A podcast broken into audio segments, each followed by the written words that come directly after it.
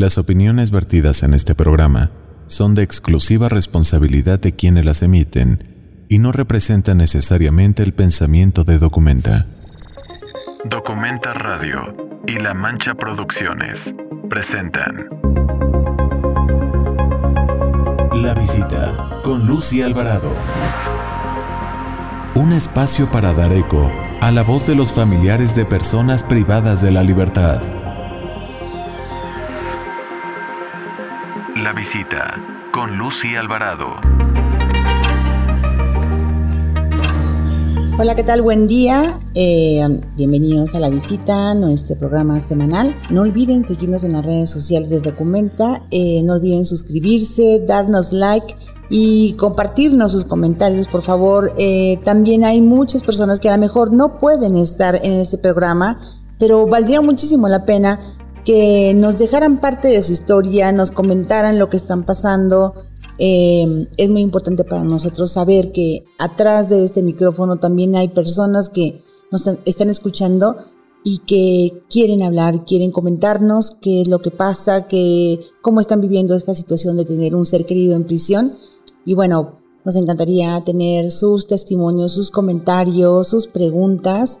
Eh, aquí también en las redes sociales les dejamos las guías de derechos que tenemos para los familiares. Y bueno, también antes de entrar al aire, quiero dejarles un teléfono que es para asesorías para quien lo necesite. Es el 55 25 20 47 33. Por favor, pónganse en comunicación con nosotros y este día hablaremos de un tema muy controversial. Hablaremos de las prisiones privatizadas en México y bueno, para quien no tiene ni idea de lo que quiere decir esto, pues estará muy amena nuestra plática y daremos contexto de todo lo que los familiares tienen que atravesar para ir a visitar a un ser querido a una prisión tan lejana como son las prisiones privatizadas.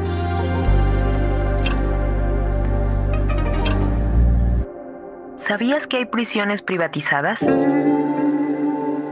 En nuestro país existen ocho centros penitenciarios operados bajo la modalidad de contratos de prestación de servicios, es decir, prisiones privatizadas. Esta idea surgió con la finalidad de modernizar el sistema penitenciario y resolver el problema de la sobrepoblación penitenciaria y el autogobierno. En el 2014, diversas organizaciones de la sociedad civil, entre ellas Documenta, denunciaron ante la Comisión Interamericana de Derechos Humanos la opacidad en la elaboración de estos contratos, así como las constantes violaciones a los derechos humanos de las personas que fueron trasladadas y privadas de la libertad en estos espacios. Hay algo muy importante que reconocer. La participación del sector privado no elimina las obligaciones y responsabilidad del Estado de garantizar los derechos de las personas privadas de la libertad.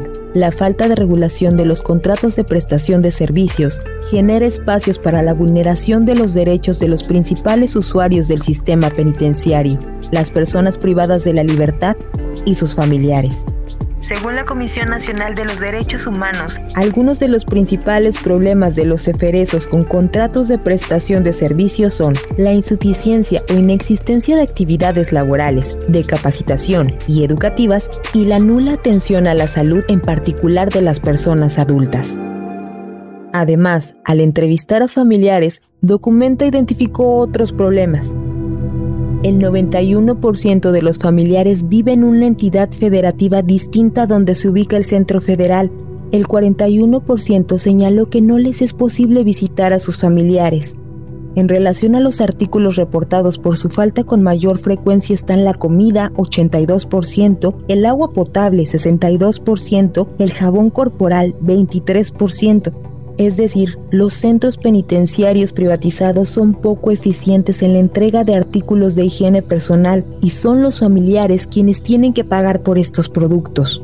Después de 10 años de la privatización del sistema penitenciario mexicano, podemos decir que no funcionó lo que originalmente se planteaba, y estos solo llegaron a hacerle la vida más difícil a las personas privadas de la libertad y a sus familiares. Si quieres conocer más sobre este tema, sobre cómo es tener un familiar privado de la libertad en una cárcel privatizada, ¿Qué implica tener que ir de visita a una cárcel geográficamente aislada y de difícil acceso? Puedes consultar nuestro informe sobre la situación de las prisiones privadas en México en nuestra página de internet.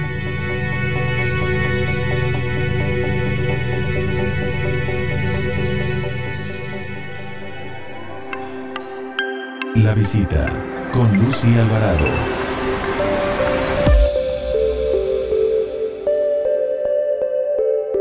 Y como ya escuchamos, bueno, a grandes rasgos se detalla toda esta situación de las prisiones privatizadas que operan en nuestro país y todas las consecuencias que ha tenido desde su construcción, la operación misma, la administración de estas prisiones y el impacto en la vida de los familiares. No quiero dar la bienvenida a nuestras invitadas de lujo en esta ocasión, eh, sin antes recordarles por favor que nos sigan en las redes sociales de, Documenta y no olviden suscribirse y dejarnos los comentarios. Eh, y bueno, sin decir más, porque el tema es muy rico, es un tema de verdad que muy difícil también de tratar.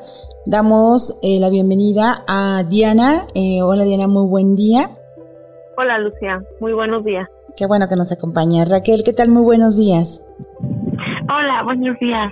Ellas son dos chicas que son familiares de personas privadas de la libertad y están en diferentes centros penitenciarios en el país. Eh, Diana acompaña a su ser querido en prisión del norte, eh, está en Gómez Palacio Durango. Y Raquel eh, nos acompaña de otro lugar y visita a su familiar en una prisión privatizada en el estado de Oaxaca. Bueno, pues chicas, muchísimas gracias por acompañarnos, que es un tema bien complicado por todo lo que tiene que ver con la movilización para empezar de ustedes al ir a visitar a su ser querido.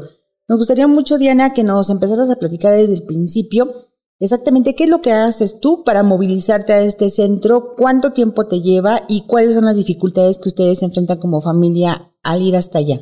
Hola, buenos días. Mm, bueno, de antemano, para poder ir a mi visita, pues lo principal que genera gas. Este, para ir para allá, tengo que viajar cinco horas. Okay. Para esto, tengo que checar dónde dejar al niño, porque pues en el centro federal no entran los menores de edad que no sean hijos del PPL. Okay. En mi caso, eh, yo soy sobrina del PPL y pues sí batallé un poco más pero ahora que estoy, batallé en cuestión de, de la papelería, porque mandé mis documentos y me tardaron casi medio año en autorizarme. ¿Cuáles son los requisitos que te pedían para entrar a ese centro? Me pedían actas, actas de nacimiento de él, mías, referencias, también otra complicación muy fuerte porque pues igual uno pide una referencia a un conocido y tiene que explicarle el motivo y para dónde va dirigida. Y al momento de comentar que es para una referencia de un centro federal, la gente se espanta o simplemente te dice, ay, no encuentro mi credencial o por el momento no puedo o me da miedo, porque pues sí, en parte tienen razón, no saben para ¿Con qué fin la piden ahí en el Centro Federal, verdad? O sea, te piden unas cartas de recomendación que te den otras personas. Sí. ¿Y eso para qué sirve? Como referencia. Yo pienso que es algo como ilógico porque en el formato que llenas para, para que te autoricen tu visita, pues ahí te piden lo que es uh, tus datos completos, tu dirección, anexar el comprobante de domicilio, el lugar donde trabaja, si estudia, o sea, todo viene muy completo. Como la referencia se me hace algo ilógico, pero por cada persona que va a pedir una autorización de visita, son tres referencias. Diana, y todos estos eh, documentos que me estás diciendo, tienes que llevarlos tú eh, personalmente al centro. De hecho, cuando, cuando mi familiar fue trasladado, me avisaron los requisitos que, que tenía que llevar, pero nunca me comentaron que de cada, de cada cosa que me pedían tenía que anexar copias. O sea, no solo tenían que ser originales, nada más me comentaron, tienes que traer esto, este comprobante, actas, referencias, pero nunca me dijeron que eran copias ni cuánto se tardaba la autorización y me dijeron que podría ser en persona o por correo. Yo por mi parte opté por mandarlo por correo, pero pues es la misma, o sea, los lleves o los mandes por correo es el mismo trámite tardado de cuatro a seis meses. Oye, Diana, ¿y entonces tu familiar estaba antes en un centro penitenciario diferente de donde está ahorita? Sí. ¿En dónde estaba? Aquí en el Centro Estatal de Zacatecas, en Cieneguilla. Ok, y de ahí fue trasladado a otro lugar y ustedes tuvieron que ir hasta allá a llevar todos estos requisitos. Eh, ¿Te tardaron cuánto tiempo me dijiste para autorizarte la visita? Seis meses. Fue mucho tiempo. ¿Y mientras cómo tenías comunicación con él? Él me llamaba, me hacía una llamada de diez minutos cada semana. Solamente diez minutos. Ajá. Pues realmente se puede decir muy poco en diez minutos. Sí, es muy poco. Oye, vamos a preguntar eh, la misma situación eh, a Raquel. Raquel, eh, en el centro penitenciario que está tu familiar, dinos exactamente cómo es también todos estos requisitos que te piden y cuántas horas primero tienes que viajar desde donde tú vives para visitarlo o visitarlo. Pues yo me hago casi 10 horas de camino ¿Cuántas? Soy de, la, de acá del Estado de México. Mi esposo estaba en el centro de readaptación social de acá de Chiconauca. Ajá. Y de ahí lo trasladaron a Oaxaca. Y está en el, en el Y me hago casi nueve horas y media, diez horas más a lo mucho. ¿Por qué? Porque yo me voy en el autobús económico porque pues el de la de hoy el aire pues sale bien carísimo y pues no voy seguido porque pues está bien este bien claro ir hasta allá bien desgastante y este piden muchos requisitos lo mismo que dice Diana piden un montón de cosas que luego no nos podemos juntar porque la gente es especial de que no quieren darnos su de referencia y más que nada porque saben el lugar en el que está. Y este y nos piden este, ay también para entrar a la íntima pues nos piden este prueba de COVID cada que vamos, es gastar en prueba de COVID, pasaje, comida, hotel, desayuno, todo. Y, este, y aparte, pues, también es pésimo. Oye, Raquel, me estabas diciendo que tomas un camión económico para gastar un poco menos para ir hasta allá. ¿Cuánto aproximadamente gastas solamente en transporte? En el puro transporte me gasto 800 pesos, ida y vuelta hasta allá. Ok, y si no fuera de esa forma, ¿cuánto te gastarías? Como dos mil pesos. Ok. Pero aparte me, eh, me está diciendo que también necesitas un hotel para quedarte allá, comida y bueno, desde luego que eso también es otro otro gasto. ¿Cada cuándo? gasto más. Ok, ¿y cada cuándo puedes visitarlo? ¿Cada cuándo vas tú normalmente? Pues al mes, son tres visitas al mes. Yo nada más llego hay una al mes o dos porque la verdad se me hace complicado ir hasta allá. Yo me tuve que casar con el en el Jeferezo porque este no nos ahora sí que como no estamos casados, bueno no recibían la papelería, ah pues ya nos tuvimos que casar para que yo pudiera pasar a verlo, porque si no era nada más una una hora por locutorio. O sea que si no estabas casada no podías entrar y solamente lo podías ver atrás de un cristal eh, en una visita no, no como la habitual. Así es. así es. ¿Hace cuánto tiempo viajas para allá? Pues yo llevo un año viajando allá a Oaxaca. Y ha sido complicado, ¿no? Ya que se lo llevaron bastante lejos. Él lleva tres años en Oaxaca. Lo trasladaron de aquí de Chiconopla para Oaxaca y lleva tres años allá. Muy bien, Raquel. Después dos años lo fui a ver por lo mismo de que no podemos pasar a verlo, no, no, no, este, no contaba con los requisitos que piden y pues hasta que me metió como amistad, pues ya tuve que pasar a verlo como amistad. Y en este periodo, bueno, todo se complicó mucho más. Bueno, yo creo que en general eh, la visita se complicó a nivel nacional eh, porque algunas prisiones inclusive eh, cerraron sus puertas. Las personas no podían asistir dentro a, a la visita como habitualmente se hace. Y supe que fue un periodo bastante amplio, ¿verdad? Así es. Bueno, pues para poner un poquito en contexto a las personas, bueno, sabemos que en el último, en la última década, se construyeron en el país 10 prisiones eh, concesionadas a particulares y se han dado una serie de traslados a estos centros penitenciarios sin importar exactamente dónde viva la persona, de dónde sea originaria o dónde esté su proceso penal.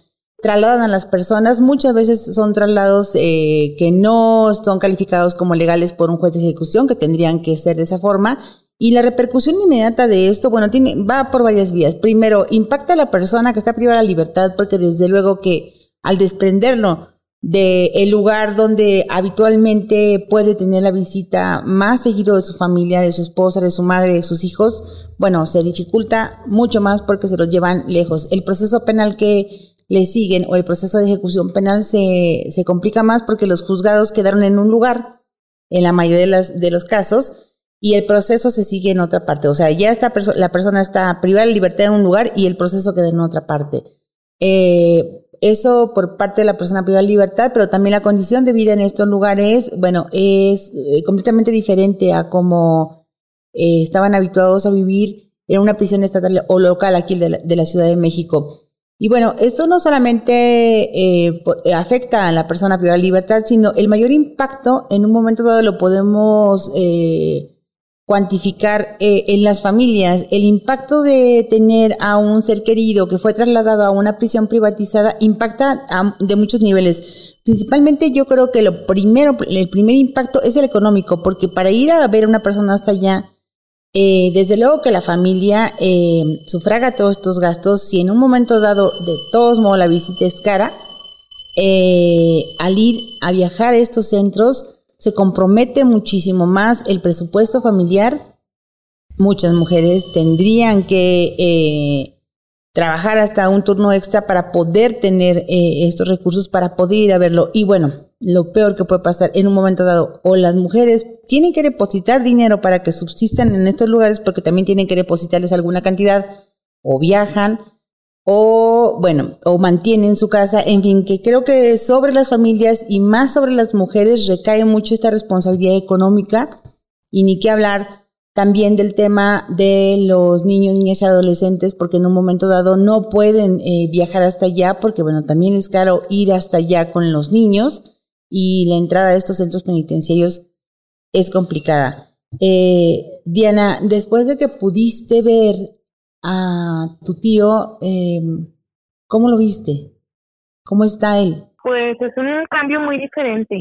Simplemente el que aquí en Zacatecas estaba, se puede decir tanto él y uno como familia, de verlos con ropa normal.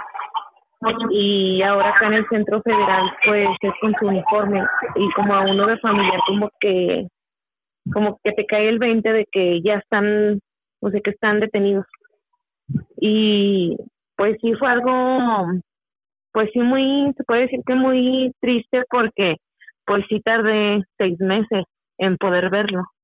Cuando estaba aquí en Zacatecas, mis visitas eran tres por semana y podíamos ir los que quisiéramos y no había tanta tanto problema en viajar y todo eso y pues sí, fue un cambio completamente. Diana, eh, sí cambió, bueno, desde luego que para ustedes eh, fue un cambio completamente diferente porque ustedes tienen que viajar cada visita y desde luego que ya no es tan regular como tú me comentabas. Eh, Y él te dice que la vida dentro de esa prisión es diferente a como estaba en la otra prisión. Sí, ¿Por qué?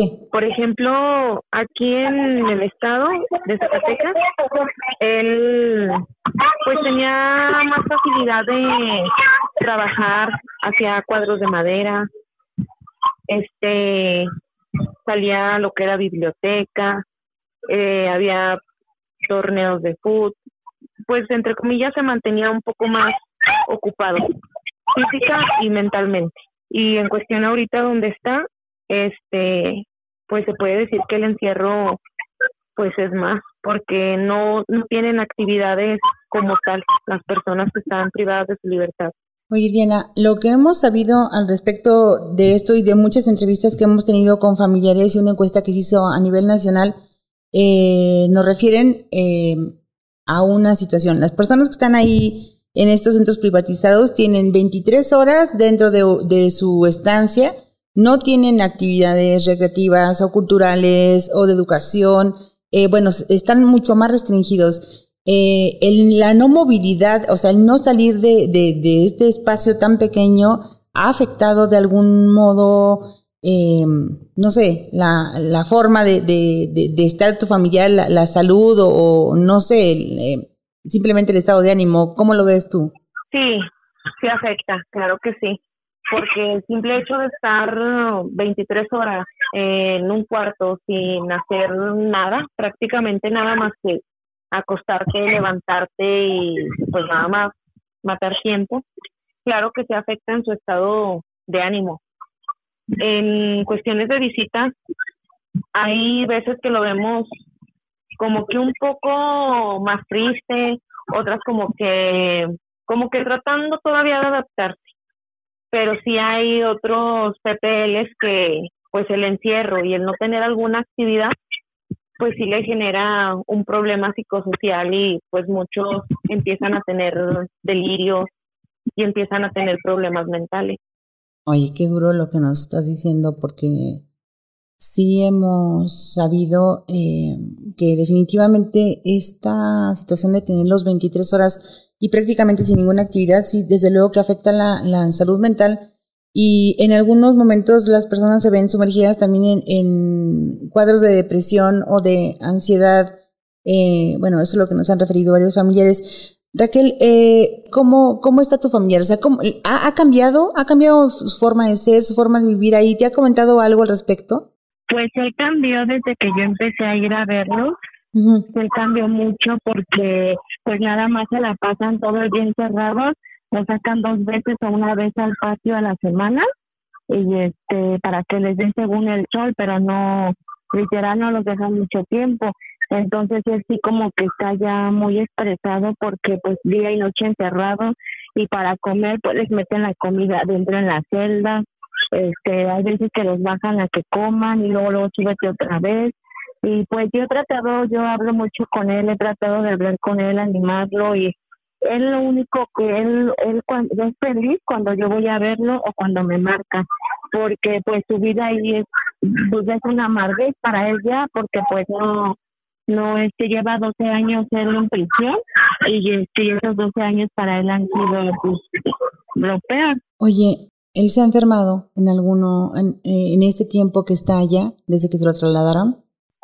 Sí, él padece de, él, él padece de los nervios y este, de hecho ellos, él ahí le dan medicamento, yo tengo que depositarle para el medicamento y para su tienda, porque a ellos no les dan nada, ellos tienen que comprar sus cosas personales y todo eso. Yo tengo que depositarle dos mil pesos al mes de tienda y aparte para su medicamento, para medicamento controlado.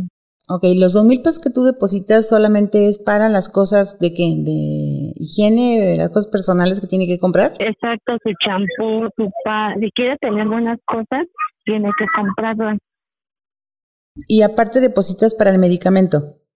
Ajá, para su medicamento controlado, pero le tardan un buen en darle su medicamento y todo eso si yo le deposito hoy, a ellos les tardan un buen o luego no se los dan. O sea, son cosillas ahí en el eso que sí están, este, que sí están medio mal, porque uno les deposita y hasta que se les hincha se les dan su, les dan su dinero para que ellos compren su, su medicamento o lo de su tienda.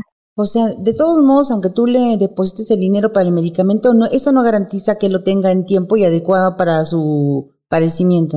No, no, no, hasta que, hasta que yo creo que salen a comprárselo, no sé quién se lo lleve, es cuando ya les dan el medicamento a ellos, pero sí tardan luego en dárselo. Se tardan, el otra vez se aventaron como más de un mes en darle su medicamento. Oye, qué riesgoso, ¿no? Que no tenga el medicamento diciendo que tú ya le depositaste. Esto es uno de los grandes problemas a través de este tiempo, desde que estas prisiones están operando y han sido trasladadas miles de personas para allá eh, nos hemos dado cuenta, eh, ya sea por llamadas telefónicas o asesorías aquí a Documenta, que uno de los grandes problemas, que bueno, hay muchos, la, la, atención a la salud de las personas privadas de la libertad en estos centros privatizados es un grave problema porque no hay los suficientes médicos para atender a todas las personas que están eh, privadas de la libertad ahí. Y bueno, eh, contrastando un poco con lo que dice el gobierno federal, hace muy poco dijo que por cada persona privada de libertad en estos centros, aproximadamente se gastan cuatro mil pesos diarios por cada persona privada de libertad. Y esto no refleja en nada la forma en la que están viviendo dentro de estos centros, porque hemos sabido, por ejemplo, que tienen problemas Digo, desde luego para tener medicamentos adecuados, atención médica especializada, alguna cirugía, es complicado el tema de salud en estas prisiones, bueno, como en todas, pero en estas mucho más porque están muy lejanas de los centros urbanos, pero también hay problemática de ah, en algunas prisiones de suministro de agua que no tienen suficiente agua para tomar y también en cuestión de alimentación las raciones son súper raquíticas, muy poquito les dan de comer y bueno, es una queja constante tanto de los familiares como de las personas privadas de la libertad. Y desde luego que también los procesos penales tardan mucho más porque los juzgados, como decía hace un momento, están lejanos a estas prisiones y los abogados no es tan sencillo que los vayan a ver. Eh, hay una serie de problemáticas en estos centros penitenciarios, eh, tanto de la administración. Eh, lo que nos refiere mucho también los familiares, Diana, a ver si tú nos puedes dar cuenta de esto, la interacción, la primera interacción es con trabajo social. ¿Cómo es la interacción? ¿Cómo te comunicas ahí al centro para algún informe o alguna cosa? La verdad es pésima. Uno marca a los números telefónicos del, centro federal y nunca contesta. Como que ya hasta tienen registrados los números que están dados de alta de los PPL y simplemente no contestan. Puedes durar una hora, dos, tres horas y no contestan. Y si tienen la suerte de que te contesten, te dan la información a medias o ellas desconocen qué es lo que pasa. Ok, entonces, bueno, tú hablas al centro penitenciario para que te den alguna información de la visita, o sea, tú, ¿es para agendar tu, tu visita o para qué tendrías que hablar a trabajo social? Marco para checarlo de cuestión de papelería, de renovación y para saber, porque en el caso de mi familiar, él tiene un año, dos meses, y en el año, dos meses que tiene ya ha sido cambiado como cinco o seis veces de módulo.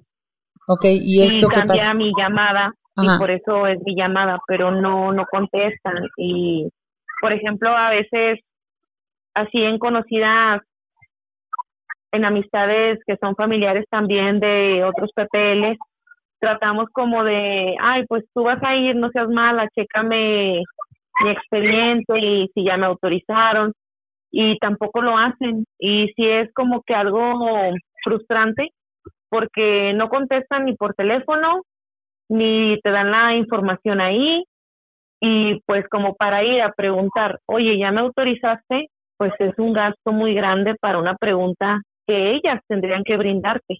Oye, Diana, independientemente de esto que me estás diciendo, entonces, si cambian a tu familiar de módulo, ¿cambia tu día de visita? Sí, y tu día de llamada. Entonces, tú no te puedes aventurar a ir según el día que tú tienes asignado de visita, porque pueden cambiarlo. Exactamente. ¿Y entonces cómo le haces para adivinar? O sea, si no te contesta trabajo social, ¿qué pasaría? Gracias a Dios, las veces que lo han cambiado, este, cuando a él le toca, que es el cambio de llamada, él me avisa. Ah, Pero en una ocasión sí me tocó que lo cambiaron de, de módulo y no me querían dejar pasar. Me dijeron, es que no es tu día de visita, tienes que venir el día que te toca. Le digo, es que él estaba en este módulo, le tocaba este día y por eso estoy aquí, porque ahí son muy exactas en que la hora de entrada tú tienes que estar ahí. Si tú llegas después, con la pena, vengas de Veracruz, vengas de Tabasco o de donde vengas, ya no entras. No importando de dónde vengas y no importando cuánto gastaste. Exactamente. O sea, no entras y ya, hasta la próxima visita. Y pues sí es complicado porque pues mucha gente viajamos bastantes horas y son tres horas y media de visita y en lo que llegas, este, te atienden en trabajo social, en lo que te revisan, en lo que vas pasando todos los puntos de revisión, este, si bien te va, pierdes una hora.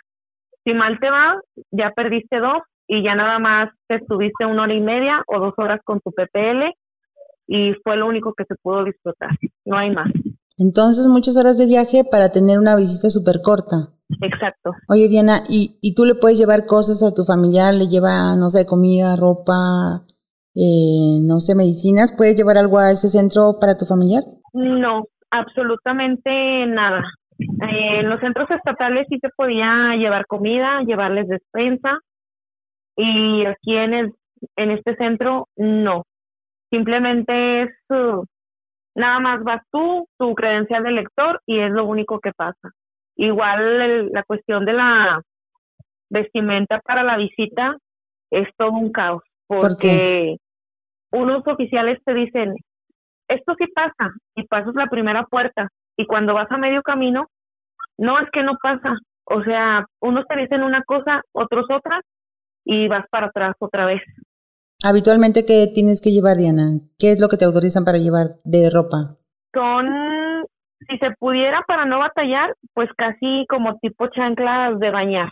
Y si no, como tipo ballerina, que no tengan nada de tacón, este pantalones de mezclilla que no tengan nada de metal, que no tengan como tipo diseños extra, blusas también lo menos vistosas que ni escotes, este sudadera, por ejemplo, en tiempo de frío, pues tienes que seleccionar muy bien tu ropa porque las sudaderas pues todas traen gorro y traen cierres de metal y esas no pasan.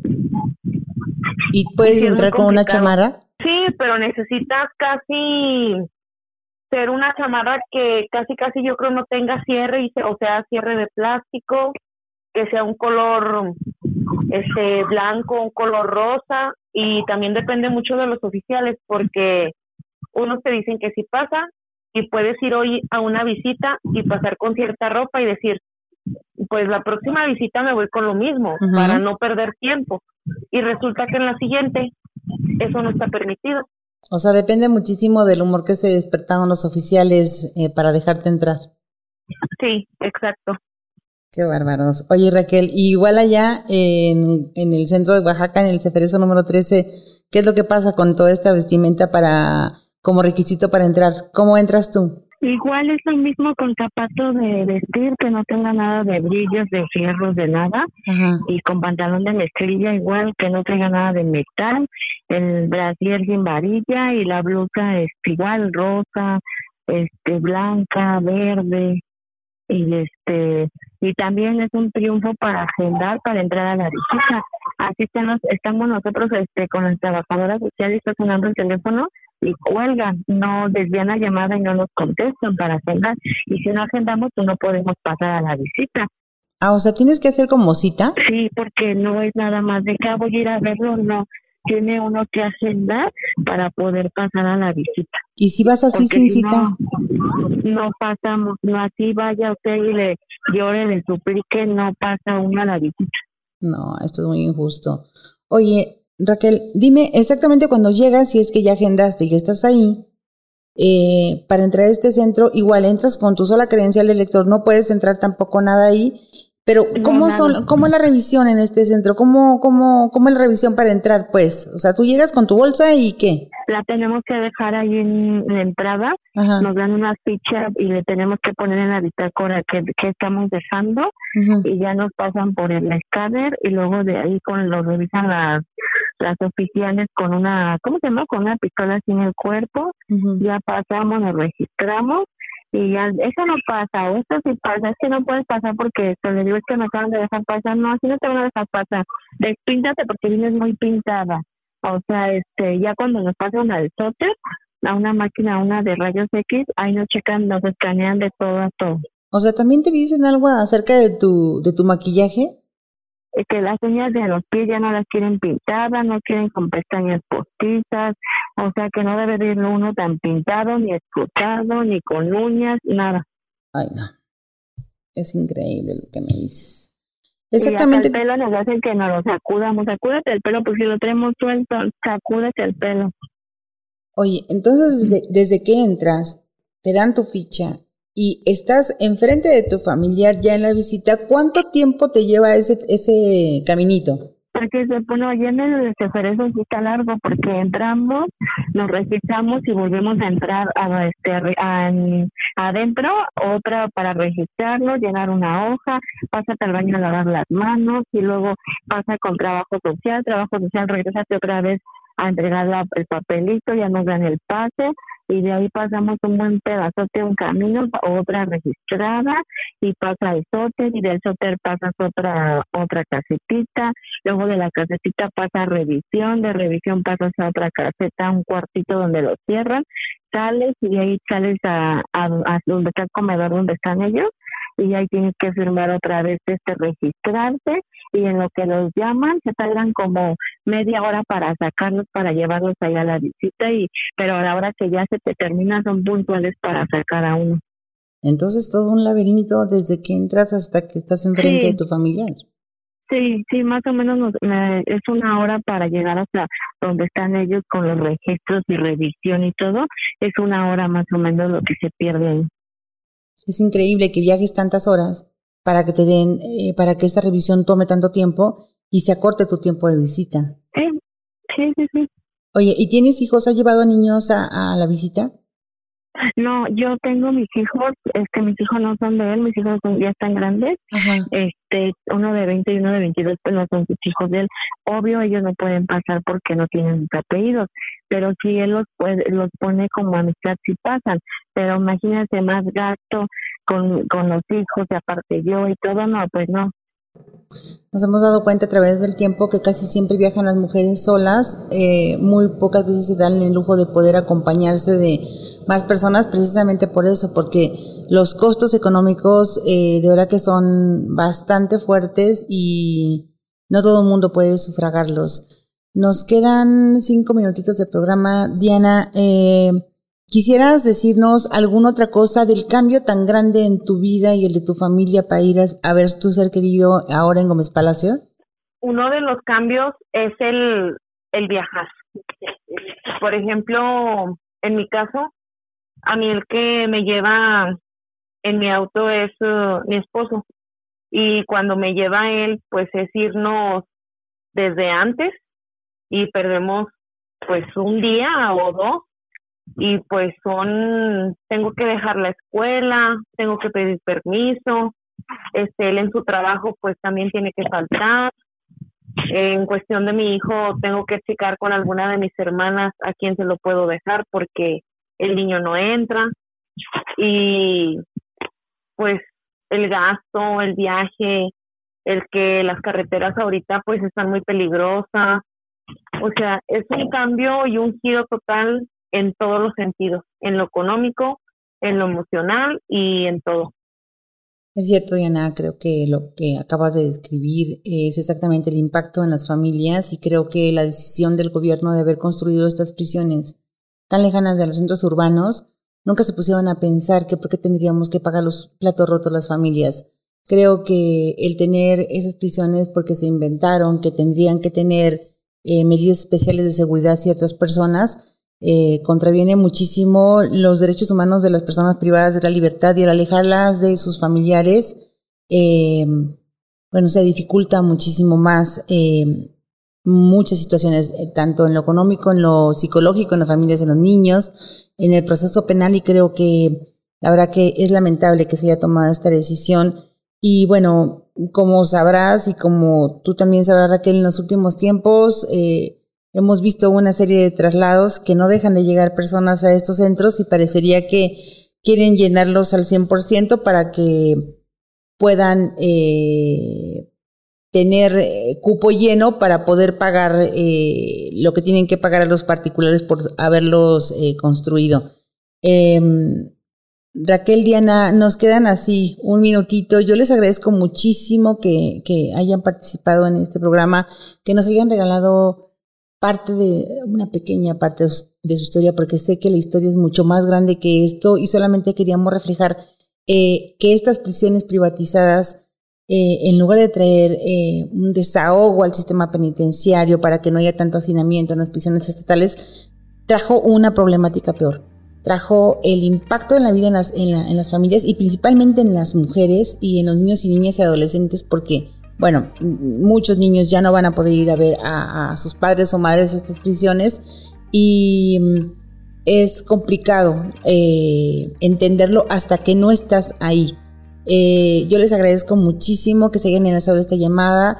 Les hago la atenta invitación, por favor, que nos vean en, eh, en las redes sociales, búsquenos en las redes sociales de Documenta, mándenos sus testimonios, por favor. Eh, es muy importante que las personas que nos están escuchando escuchemos su punto de vista, escuchemos su experiencia, escuchemos porque todo el mundo nos va diferente.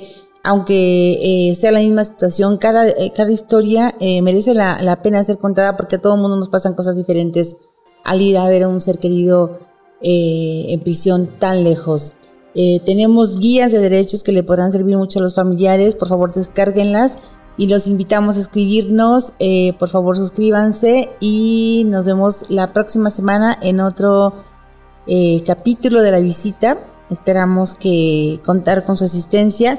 Y Diana, mil gracias por, por, atender esta llamada y por compartir tu experiencia. Raquel, de verdad que te mando un abrazo enorme sé la dificultad que atraviesan al visitar a su ser querido y no me queda más otra que agradecerles y les mando un abrazo enorme. Gracias por el espacio, Lucy, y muchísimas gracias. Igual saludos a Raquel y para ti. Gracias, igualmente para ustedes. Muchísimas gracias, chicas. Nos despedimos. Los esperamos en ocho días. Aquí nos vemos en la visita. Que tengan un muy buen día.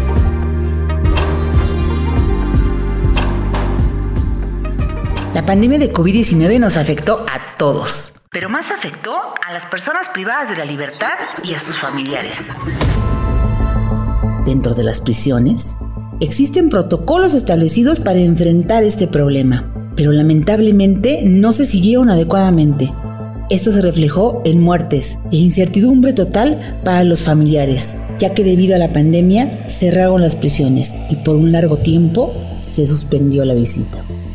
Acompáñanos el próximo jueves en punto de las 11 de la mañana en el nuevo episodio de La Visita, en donde hablaremos cómo vivieron la pandemia y cómo sintieron ellos también las restricciones dentro de los centros penitenciarios.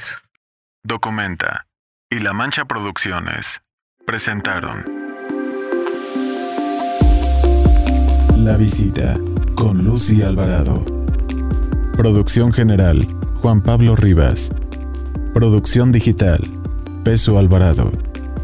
Coordinación de producción, Fabiola Herrera. Conducción, Lucy Alvarado. Comunicación y redes sociales, Nelly García y Dulce Laguna. Contenido jurídico, Víctor Lagunas. Contenido, Tania Ángeles Begún. Concluimos este espacio de charla y discusión. No olvides nuestra cita cada jueves en punto de las 11 del día y la versión podcast disponible en Spotify. La visita con Lucy Alvarado.